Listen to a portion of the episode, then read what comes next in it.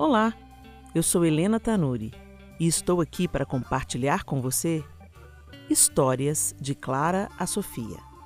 A minha oração e meu anseio são que, de alguma forma, minhas experiências com a paternidade de Deus através de meus filhos possam te ajudar a vislumbrar um pouco mais de sua face e também receber suas porções de amor e sabedoria.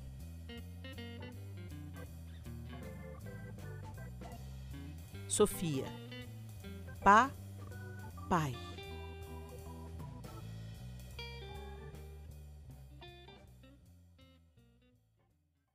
Sofia tinha entre seis e sete meses. Emitia sons diversos, com tanta clareza e alegria que parecia conversar. Desde o primeiro mês de vida, ela já voava conosco pelo Brasil com o ministério diante do trono, ou em seminários de intercessão que realizávamos por toda a nação. Aquela era uma viagem especial, nosso primeiro seminário de intercessão em Fortaleza, Ceará. Cerca de um mês antes, havíamos ministrado no estádio Castelão com o Diante do Trono, e a atmosfera daquela noite antecipava o que Deus faria em janeiro de 2003. Lembro-me de que fomos passar o som à tarde e Ana Paula, líder do grupo, posicionou o microfone para Sofia, que começou a conversar. Aquele som enchia todo o estádio. Ana tirava o microfone e ela ficava quietinha. Posicionava o microfone e ela tagarelava o que não entendíamos. Todos nos divertíamos e dizíamos: Profetiza, Sofia, profetiza vida sobre essa cidade. Janeiro chegou e o que aconteceu naquele inesquecível seminário renderia capítulos e mais capítulos. Mas vou me deter em uma experiência que marcou a todos os que estavam reunidos na sala de conferência em um dos hotéis daquela cidade. Estávamos no último dia de ministrações e muito já havia sido derramado sobre nós.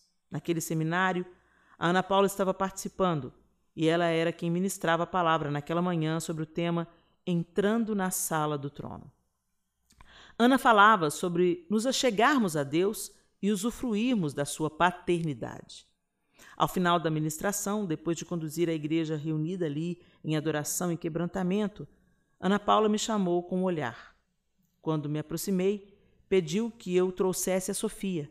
Nossa bebê dormia no andar superior e permaneceu assim, enquanto eu a levava ainda sem entender o que a Ana Paula pretendia fazer.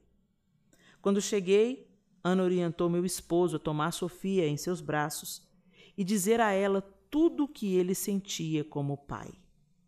A congregação estava aos pés do Senhor. Uns choravam baixinho, outros sussurravam suas orações.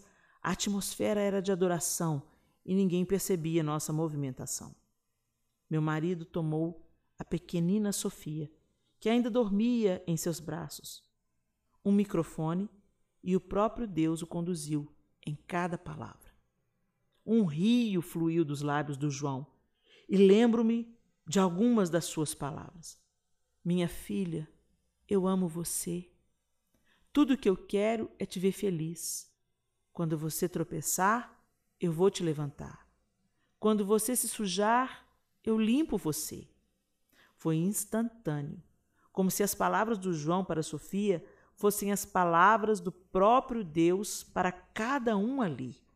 O mover de Deus tão singelo e ao mesmo tempo tão poderoso que nunca vou me esquecer.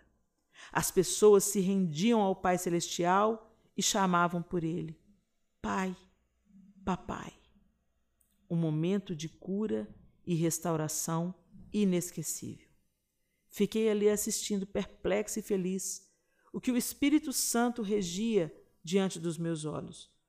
O que ninguém sabia é que horas antes, naquele mesmo dia, Sofia precocemente parou de balbuciar suas conversas ininteligíveis e pronunciou sua primeira palavra: Papai.